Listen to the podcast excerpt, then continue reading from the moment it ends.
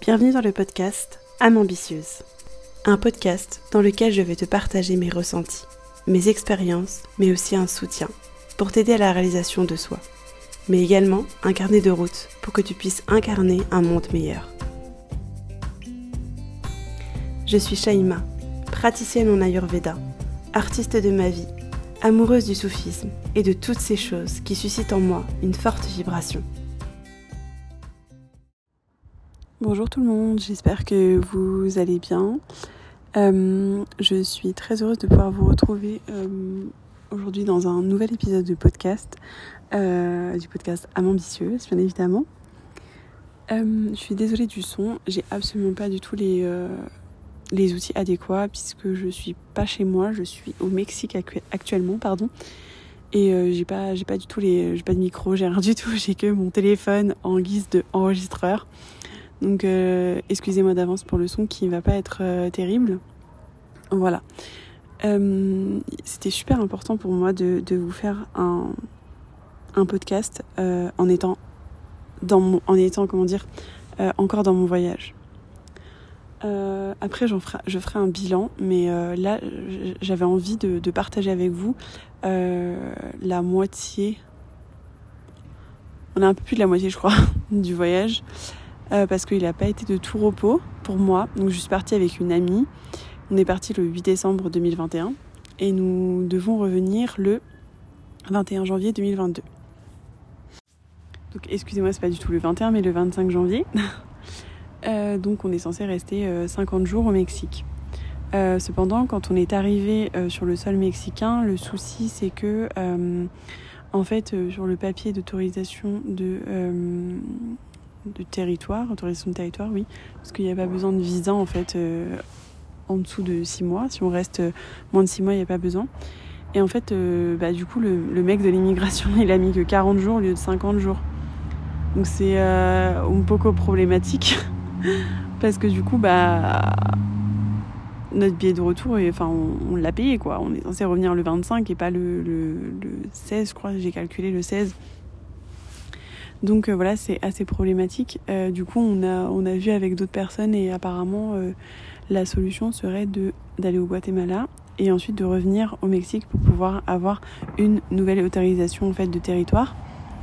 Donc voilà, c'est vrai que ça a été un peu quand on est arrivé au Mexique, on était complètement jetlagué, on n'arrivait même pas à dire au mec combien de temps, enfin jusqu'à quand on restait ici, c'était n'importe quoi. Donc voilà, et je crois qu'avec le Covid, genre, ils sont un petit peu plus stricts et ils donnent pas trop facilement, de ce que j'ai compris, de, toutes les conversations qu'on a eues avec euh, certains étrangers, du coup. Donc euh, voilà.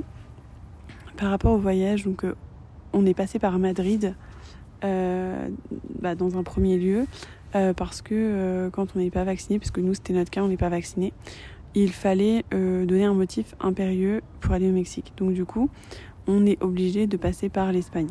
Donc voilà. Euh, donc on, est passé, on a passé deux jours à Madrid, c'était super sympa d'ailleurs, j'adore cette ville. Et ensuite on est parti donc au Mexique le 8 décembre 2021. Donc euh, je me rappelle que le premier soir, genre j'étais un peu angoissée, j'ai un peu pleuré et tout dans le lit parce que c'était carrément, c'était un choc quoi. c'était vraiment un choc et euh, et, c'est ouf parce que bah, je me suis sentie euh, assez rapidement en insécurité. Après, c'est passé quand même assez rapidement. J'ai dormi et tout, machin. Et, euh, et ça a été très stressant parce qu'en fait, on est resté plus de deux heures à attendre dans l'aéroport pour prendre des vols pour Cancun. Au final, c'était trop cher, donc du coup, machin, enfin, c'était vraiment une galère. Genre, j'étais un peu vénère ce jour-là. J'étais stressée, vénère. Donc voilà. Et ensuite, euh, il y a eu quoi d'autre? Donc du coup, on est parti à Cancun, etc. Euh, on est parti à Playa et à Toulon. Donc euh, parfois ça a été compliqué pour moi parce que je me sentais en insécurité. Euh, il faut savoir qu'au Mexique, voilà, il y a quand même pas mal d'informations qui circulent par rapport au fait que ce soit un pays très dangereux. apparemment pour les journalistes, c'est un pays des plus, dangereux au monde, surtout quand ils font des enquêtes sur les cartels. Enfin, oui, des enquêtes ou des reportages, peu importe.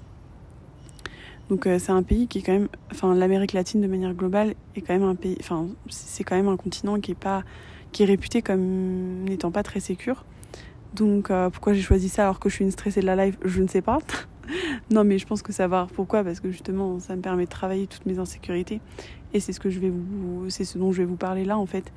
Et en fait, ma première insécurité, elle a commencé euh, un jour où, en fait, on a, on a acheté un petit monsieur une noix de coco. Et en fait, on a carrément parlé. Il était super gentil, genre, enfin, une conversation très humaine, malgré notre espagnol déplorable. on a réussi à communiquer avec lui et c'était vraiment très beau, très puissant, très. Euh, en fait, c'est tout ce qu'on recherchait au Mexique, quoi. C'était vraiment des rencontres euh, très, euh, très naturelles, qui réchauffent le cœur. Enfin, j'avais envie de ça. Et je pense que Juliette aussi. Donc, du coup, mon ami qui est parti avec moi. Et, et c'était vraiment très fort. Et il était très gentil. On a pris des photos, etc. ensemble. Des vidéos aussi. Que j'ai insérées dans mon vlog d'ailleurs sur YouTube. Et, et en fait, à un moment donné, il a commencé à dire à Juliette, euh, ouais, euh, il, a, sorti le mot cartel.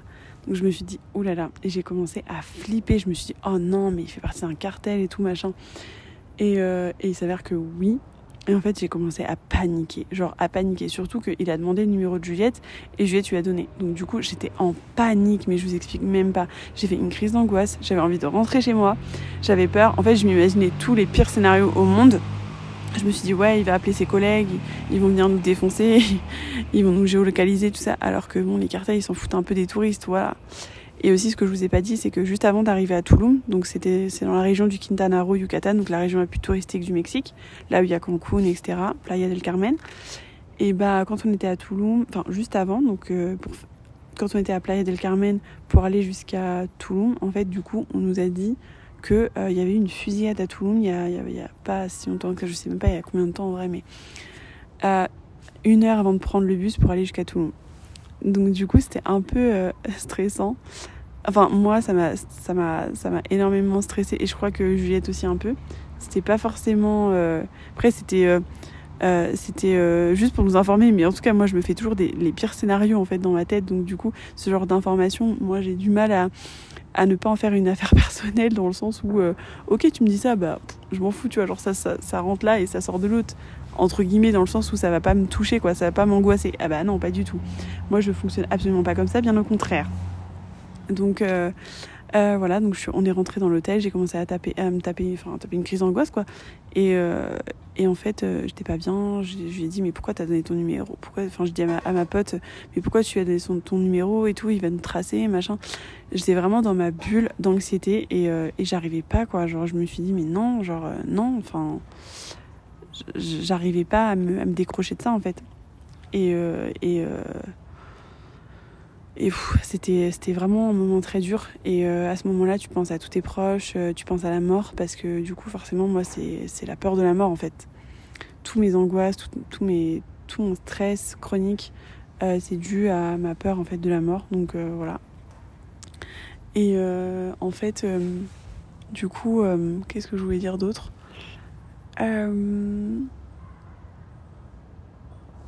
Oui, alors du coup, ce qui a été compliqué aussi, c'est que euh,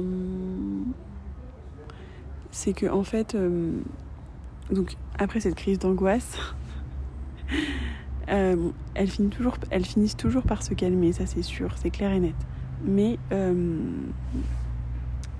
mais comment dire? Mais ça prend toujours du temps. Et le lendemain en fait c'est ouf parce que j'avais totalement un, une pensée différente sur la situation donc j'avais pris du recul naturellement et c'est là que j'ai pris conscience, je me suis dit, mais en fait, juste à les laisser couler. Parce qu'en fait, dans l'instant T, t'es tellement dans une situation d'angoisse, de peur, que en fait, il n'y a rien qui peut te rassurer pratiquement. Il n'y a absolument rien. Et euh, t'es obstiné dans tes croyances en fait. T'es sûr que la personne elle va, elle va te faire du mal ou excusez-moi pour le bruit, que la personne va te faire du mal, que la personne euh, euh, ou peu importe, c'est pas forcément une personne ou que telle situation va arriver. Voilà, et ça c'est le propre de l'anxiété, c'est toujours euh, en fait anticiper ce qui pourrait arriver. Voilà, donc anticiper ce qui pourrait, arriver mais de manière négative. donc ça c'est l'anxiété, c'est c'est différent du stress. Parce que le stress on réagit à une situation, enfin une situation présente par rapport, enfin on réagit par rapport à une, situation qui est, présente quoi. C'est pas comment dire c'est pas comme l'anxiété où on va, on va projeter quelque chose, on va, on va, entre guillemets, essayer de savoir ce qui va se passer, quoi. Mais bref. Euh, donc voilà. Donc ça, ça a été ma première crise d'angoisse, ma première, euh, mon envie de revenir chez moi. Et là, ça faisait, je sais pas, ça faisait combien de temps qu'on était à Toulouse, enfin au Mexique. Ouais, je pense presque une semaine qu'on était là-bas. Donc quand même. Il y a des jours où ça a été très compliqué. Euh, c'était très, euh, il y a des jours où c'était très compliqué parce que, euh, en fait, j'avais toujours ce moment où, excusez-moi, il y a quelqu'un qui parle derrière moi, ça va être le décor. il y avait toujours une partie de moi qui comptait les jours, en fait, assez fréquemment. Donc, et ça me rappelle beaucoup quand j'étais petite, quand j'étais au Maroc, je faisais la même chose. Je voulais retrouver ma maman parce que la plupart du temps, je partais avec mon père, donc qui est d'origine marocaine, qui est marocain. Et donc du coup, je partais avec lui pour aller voir sa famille, enfin ma famille du coup. Et en fait, je comptais les jours pour rentrer en France parce que j'étais très, euh, très fusionnelle avec ma mère et je supportais pas euh, la séparation. Donc voilà. Euh, et ça me rappelle vraiment ce moment-là quand j'étais toute petite. C'était très, fort et enfin, ouais, ça m'a vraiment fait rappeler ça en fait. Et je me dis, waouh, t'es encore dans tes insécurités, il va falloir que tu travailles ça. Et en fait, je, je suis en train de travailler là-dessus parce que ce n'est pas fini. En fait, aujourd'hui, euh, enfin, ça fait depuis quelques jours que je suis malade. Donc, j'ai attrapé une espèce de bactérie intestinale. Et, euh, et en fait, euh, ma pire phobie, c'était de tomber malade au Mexique. Donc, comment vous dire que bah, ça s'est réalisé? C'est la loi d'attraction, mais au contraire, enfin, dans le sens inverse, j'attire ce que je veux pas. Donc voilà, j'ai une une j'ai voilà, une infection, enfin je sais pas si c'est une grippe intestinale ou je Là, je me sens un peu mieux quand même, même si je sens que ça travaille toujours là-haut. Enfin, là-haut, en bas plutôt, mais ça travaille toujours là-haut aussi. C'est d'ailleurs, c'est un bon lapsus, ça. Et euh, en fait, j'ai commencé à flipper. J'ai commencé à ne pas être bien parce que je suis pas dans mon pays. Euh, malgré le fait qu'en France, ça soit une situation très anxiogène, je le sais bien avec ce qui se passe avec le pass, euh, le futur pass vaccinal là. bah, c'est toujours en fait, tu te sens en insécurité. Et c'est vraiment, le voyage, c'est vraiment euh, bah, sortir de sa zone de confort. Donc forcément que, en plus, moi, je suis partie dans un état très anxieux, très, j'étais très fatiguée euh, psychologiquement, mentalement, enfin tout ce que tu veux. J'étais fatiguée, enfin, je, voilà, j'étais pas dans, j'étais pas forcément en bonne santé en fait. Quand je suis partie au Mexique, et euh, de base, on devait partir au Maroc en plus, donc euh, ça aurait été beaucoup plus euh, facile pour moi parce que bah, c'est plus ma zone de confort vu que c'est un pays que je connais plutôt bien quand même. Et donc au final, bah, on est parti au Mexique parce que le, Maroc a fermé ses frontières. Et voilà, c'est quand même un pays, comme je vous ai dit, c'est très loin. C'est un pays très loin de, de, la France. Moi, je suis jamais partie aussi loin. voilà. Donc ça fait énormément travailler ma, mon insécurité. Et j'ai énormément, je m'appuie énormément sur mon mari et je me rends compte que c'est, de, c'est trop et qu'il faut vraiment que je grandisse. Et il faut pas que je me foute trop la pression parce que je veux pas me foutre cette pression parce que c'est, aussi humain de ressentir tout ça. Mais euh, je me suis dit, écoute ma belle, euh, t'es la seule qui peut te sentir en sécurité. Enfin, dans le sens où il y a que toi. Et c'est à toi en plus de, générer ce sentiment de sécurité. Dans ton corps, tu dois te sentir en sécurité. Et moi, je suis un peu comme... Euh, j'ai l'impression d'être un peu déconnectée de mon corps physique par moment parce que je suis énormément dans ma tête. Donc euh, c'est pour ça que je suis très anxieuse, que je rumine énormément, que je me pose plein de questions, etc. Et que ça amène à de, à de l'anxiété généralisée d'ailleurs. Et donc du coup, d'ailleurs, j'ai fait euh, un podcast sur l'anxiété généralisée, euh, si tu veux, un petit peu sur les angoisses. Alors je sais plus le titre exact, mais en tout cas, je te confie un peu mon, expérience. Donc du coup, euh, voilà, donc euh, cette deuxième expérience par rapport à, le fait que je sois malade dans un pays que je ne connais pas a été euh, horrible. Voilà, je te le dis parce qu'il y a encore quelques heures, j'étais en PLS. J'avais peur. Je me suis dit, est-ce que... En fait, t'imagines toujours le pire scénario. Donc moi, je, m'imaginais toujours le pire scénario en mode, ouais, je vais attraper ci, je vais attraper ça, ça va être... Je vais mourir, je vais... En fait, tu déclenches une sorte d'hypochondrie. Hein. C'est clairement de l'hypochondrie et l'hypochondrie, ça amène aussi à la peur de la mort. Donc euh, je, suis comme ça et ça a commencé justement quand j'ai euh, quand j'ai déclenché un trouble anxieux généralisé parce qu'avant je n'étais pas comme ça. Euh, j'étais beaucoup plus dans le lâcher prise et voilà. Mais il y a plein de choses qui ont fait que bah voilà, je, maintenant je suis très anxieuse.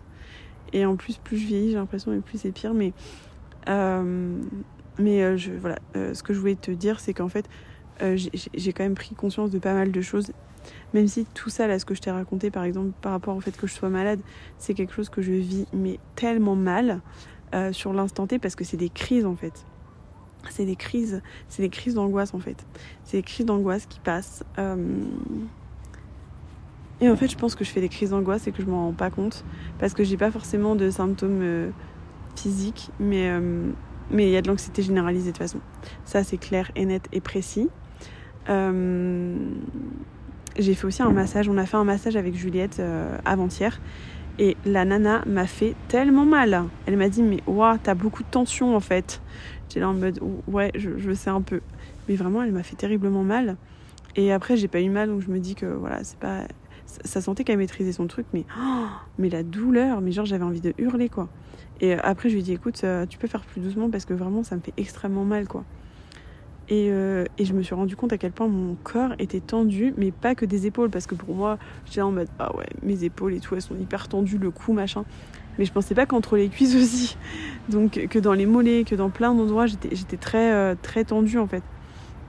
Et, euh, et je me suis rendu compte de tout ça en fait. Je me suis dit, mais waouh, t'es quand même vachement. T'es quand même une nana vachement tendue. et, et voilà, et, et aujourd'hui, bah, j'avais envie de revenir chez moi encore. Euh, j'ai demandé à ma mère, maman, appelle la, compagnie aérienne, je veux rentrer, euh, j'en peux plus, je veux rentrer chez moi. J'avais une envie, mais tu vois, c'est un truc hyper fort. Genre, tes là, tes insécurités, elles se manifestent à un point, mais vraiment fort. Et ce qui fait que tu es obligé, en fait, enfin, tu es obligé, es obligé de, réagir comme ça et de, et de rentrer chez toi parce que chez toi, c'est ta, ta zone de sécurité. Puis moi j'ai mon mari, enfin direct je pense à ça, je pense à mon mari, je pense à, ma, à mon appartement euh, dans lequel je me sens quand même vachement en sécurité. Et, euh, et voilà, et t'as toutes ces images, et j'ai les images de mes proches aussi. Euh, ça me fait énormément pleurer quand je pense à eux, c'est très bizarre. Ça me faisait la même chose quand j'étais petite aussi, quand je pensais à ma mère et que j'étais au Maroc. Donc il y a un truc avec les proches qui fait que quand je pense à mes proches, c'est angoissant et tout machin. Enfin, c'est angoissant. Enfin, en fait, non, ça me rend triste. Ça me rend triste. Euh. En fait, des fois, quand je m'imagine en train de mourir, j'ai peur. En fait, je veux pas qu'il soit triste. Et du coup, c'est assez affreux. D'ailleurs, j'ai les larmes aux yeux quand j'en parle. Parce que c'est quelque chose qui, euh, me touche énormément. Et, euh, et voilà, tout, tout ça, c'est très compliqué à c'est très compliqué à gérer. Et, et, et, en fait, je me rends compte à quel point j'ai une force en fait. Parce que euh, j'ai une force incroyable. Parce que là, ça va faire plus de trois semaines que je suis ici. Et en fait, bah, je suis toujours ici. Genre, j'ai réussi à surmonter en fait tout ça. Et, euh, et euh, je suis vraiment super fière de moi. Et, et c'est pour ça que bah, je, je, me dis que franchement, j'ai juste fait du mieux que je pouvais. Et, et c'est vrai que je suis un peu dans une optique où je me dis, ah ouais, si je rentre et tout, j'ai peur d'être en regret parce que ma pote m'a dit qu'elle avait vécu la même chose et que voilà, elle avait vécu dans le regret. Mais je me dis, en fait, quoi qu'il arrive, j'aurais toujours fait du mieux que je peux. Donc chaque décision que je, que je prendrai, eh ben, elle sera la bonne pour moi, en fait, à l'instant T. Parce que euh, il, faut, il faut écouter son corps, en fait. C'est important et je me rends compte de ça. Je me rends compte de tout ça il faut que je prenne soin de mon corps, que je l'écoute. Parce que là, de toute façon, je pense que j'ai une maladie euh, en Ayurveda de, du dosha vata. Euh, je sais pas si je suis infectée au niveau du gros intestin ou de l'intestin grêle, parce que l'intestin grêle c'est Pitta, l'intestin, le gros intestin c'est Vata. Donc, euh, en tout cas, il y a un peu des deux qui est, qui est un petit peu. Non, ça m'étonne parce que j'ai de la colère et puis j'ai beaucoup de stress et d'anxiété. Donc, ça va, ça va énormément avec les deux, mais de toute façon, je sais que je sais pas, je sens moi que c'est dû à un trop fort déséquilibre euh, de, mon, de mon dosha, qui n'est absolument pas dans ma constitution en plus, mais euh, de, de, du dosha vata. Et euh, là, mon corps, il n'en pouvait plus, puis ça a été la maladie. De toute façon, c'est le, le dernière étape, c'est que voilà, c'est que là, le, le, corps a atteint ses limites et que, et que la maladie est là pour, pour, pour juste te mettre en garde. Et c'est comme les crises d'angoisse, comme j'expliquais dans l'autre podcast, que je, enfin l'autre épisode, pardon, que je te recommande. donc voilà, ce voyage a été semé d'embûches, parfois pas forcément très simple, parfois quand on est à deux, bah, il n'y a pas forcément les mêmes énergies, donc c'est pas forcément facile. Moi, ma pote, elle est très vata pita, donc elle a beaucoup d'énergie à revendre. Moi, j'ai du pita, mais j'ai aussi beaucoup de kapha. Et sachant que je suis, je suis en déséquilibre vata, euh, surtout au niveau de mon mental, euh, et bah forcément, ça, moi, j'ai besoin de me poser. elle, elle veut faire tout. Et moi, je ne peux pas. Et je sens que mon corps, euh, il, est, il en peut plus. Et on fait beaucoup de trajets de, en bus, donc on bouge beaucoup. On est beaucoup dans le mouvement, donc beaucoup dans le vata. D'ailleurs, quand on est arrivé au Mexique, c'était une catastrophe. On était constipés. Oh c'était moi, j'avais mal aux yeux, j'avais de la sécheresse dans les yeux, donc euh, ça c'est pareil, des équipes bata. Euh, j'avais des maux de tête, enfin, on avait pris trois fois l'avion en même pas une semaine, quoi. Donc c'était énorme. Et, euh, et, voilà, en fait, donc on est. on est. voilà, enfin, moi je parle pour ma part, moi c'est un voyage qui me chamboule énormément. Donc je comprends que mon, corps il soit malade. Mais voilà, le fait. pardon, le fait d'être malade, ça m'a beaucoup angoissé, quoi. Ça m'a Là, je vais un peu mieux parce que j'arrive à lâcher prise et puis j'ai une longue discussion avec mon père qui m'a fait énormément de bien, avec mon mari aussi. Euh, ça m'a fait vraiment beaucoup, beaucoup, beaucoup de bien. Donc, euh, voilà, euh, c'est les apprentissages du voyage. Et la phrase qui m'est venue, c'est qu'en fait, ce voyage extérieur m'a permis un voyage intérieur. Voilà.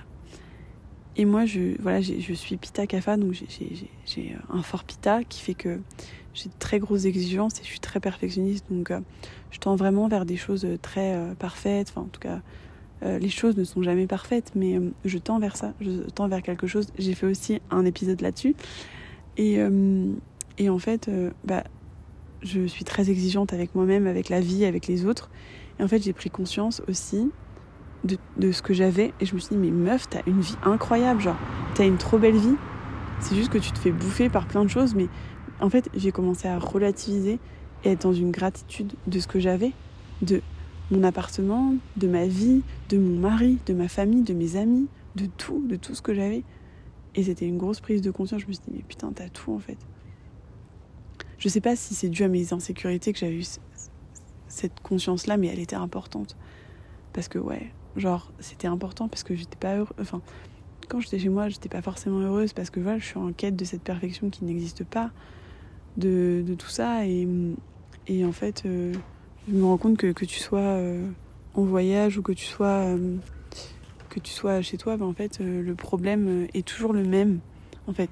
Donc, tant que tu n'auras pas résolu ton problème, bah, tu auras beau fuir parce que parfois le voyage, ça peut être assimilé à de la fuite et bah il sera toujours là, genre il sera toujours en mode euh, et où je suis là, il te fera toujours un coup comme moi, tu vois, genre la maladie, tout ça, les crises d'angoisse, c'est que des messages de mon corps.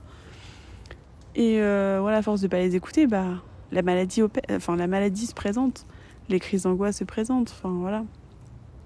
Et, euh, et mon père, il m'a dit un truc très intéressant par rapport à, je sais pas pourquoi j'avais envie de vous dire ça, mais par rapport à la douleur, parce que tout ça, ça amène de la douleur. Mais la douleur, elle est importante. Elle est importante parce que euh, si on n'avait pas de douleur, on prendrait pas conscience des choses. Et euh, en fait, il, m'a raconté une histoire.